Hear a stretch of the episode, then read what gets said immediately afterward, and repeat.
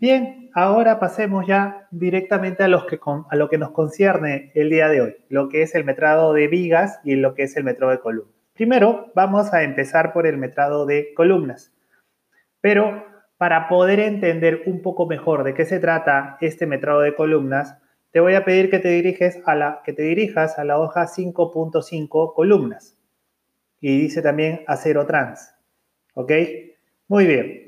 Primero se podría decir que esta es la primera parte de lo que concierne metrar acero de columnas.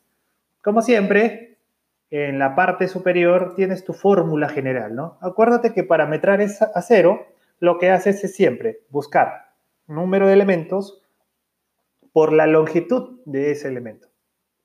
Esa es la manera eh, general de metrar. ¿Cómo metras? Lo hayas todo en metros lineales y recuerda que al final lo conviertes en kilos. Algo que ya para ti es muy familiar, porque lo viniste haciendo en cimentación y en sobrecimiento.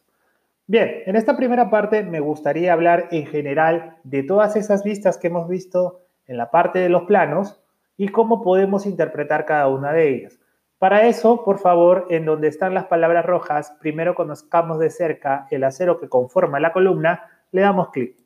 Y esta nos transporta a la hoja número 1, en donde tenemos bastantes imágenes, eh, señalizaciones y eh, hay que también explicar bastantes conceptos en general. Bien, como tú sabes, ya tienes ahí en la pista de la estrella A, ¿ok?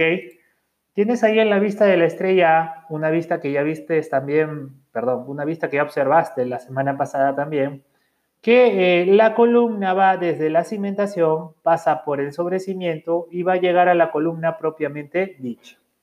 ¿Ok? Muy bien, esto es importante saber o reconocer. ¿Ok? Es importante saberlo o reconocerlo. ¿Listo?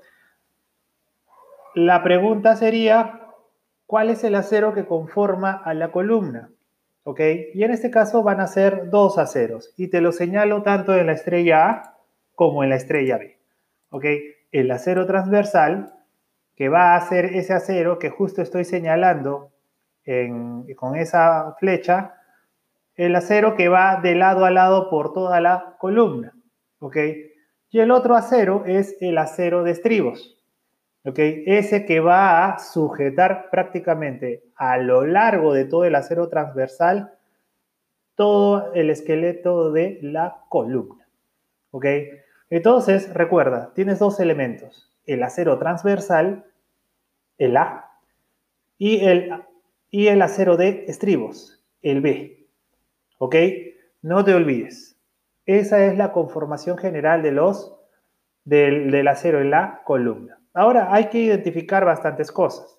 Primero vamos a la parte C. ¿Ok? En la estrella C puedes ahí tener o ves ahí una imagen de cómo es el remate en la parte superior de la viga. Como bien ya lo tienes en plano, solamente te he querido nuevamente mostrar esa vista para que tengas en cuenta que siempre en la parte superior el remate del acero no se hace cortando el acero en vertical, sino que se hace un doblez hacia el sentido de la viga repito, hacia el sentido de la viga, eh, dependiendo eh, de una longitud de acuerdo a el diámetro que tenga ese acero transversal. El otro es la parte D. No sé si pueden ir o ver a la parte de la estrella B. D, por favor, D de dedo. También el acero en la parte de abajo tiene un gancho, tiene un doblez, una pata. Eso ya se nos hace familiar con lo que veníamos haciendo metrando sobre cimiento, en donde también había pata. Recuerda, esa longitud de pata también depende del diámetro del acero que se tenga. Listo. Vamos a la parte D. Ya complementando la parte de eh, el acero en sí, en este caso de estribos, eh, puedes observar en esa imagen que no solamente existe el estribo tradicional, ese estribo que observas dentro de un recuadro en rojo, ¿ok? No es el único tipo de estribos que hay hay varios tipos de estribos, como puedes ver en todas esas imágenes, de acuerdo a la morfología o forma de la columna. Y también no es que pueda haber un, un estribo nada más. Pueden haber dos, pueden haber tres, pueden haber cuatro. Como observas el segundo recuadro que te enmarco ahí en la imagen D. ¿Ok? Entonces ya sabes, no es que solamente exista un tipo de estribos. ¿Ok? No es que, por ejemplo, las columnas solo sean cuadradas o rectangulares. Como puedes observar, también hay columnas circulares. Entonces, dependiendo de la forma del estribo, se puede dar la forma del estribo o de los estribos para poder amarrar de manera eh, correcta a la columna. ¿Quién propone esto? Siempre el estructural. Recuerda, el estructural es el que se va a encargar de ver o del requerimiento de la cuantía de acero dentro de la columna, en este caso de los estribos. Listo. Tenemos en F, en estrella F, una vista muy, muy, bueno, no una vista, una fotografía muy consecuente de cómo se va conformando el acero transversal. El acero transversal obviamente tienes que empararlo desde el cimiento, pero tienes que sujetarlo siempre con los estribos. Ahí hay una vista muy clara de cómo se tiene que ir anclando poco a poco una columna, sobre todo el acero transversal, unido a sus estribos. El otro es una vista en la estrella E, una fotografía muy, eh, este, muy ilustrativa de cómo se ve el doblez o la pata o el gancho que se produce en la parte inferior.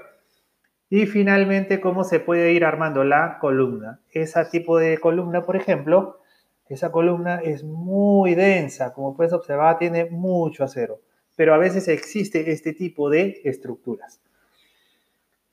Cerca a la estrella E, a los costados, dentro de eh, la fotografía que te he descrito, también ahí, para el plano, se encuentra la pata o longitud de pata LC, que según el detalle de plano nos señala o nos este, indica de acuerdo al diámetro de estribos. Entonces, recuerden, se podría decir que esta primera parte en donde estoy describiendo eh, todo lo que corresponde al acero de columnas es muy descriptivo. ¿Ok? Son vistas generales para que te des idea de cómo se va armando este concepto, cómo se va produciendo esta forma, cómo se va dando eh, la forma física a la columna. ¿Ok? Pero, pero, en resumen, en conclusión, para el metrado, lo que vas a tener que justificar son el acero transversal y los estribos. ¿Ok? Los aceros transversales y los estribos.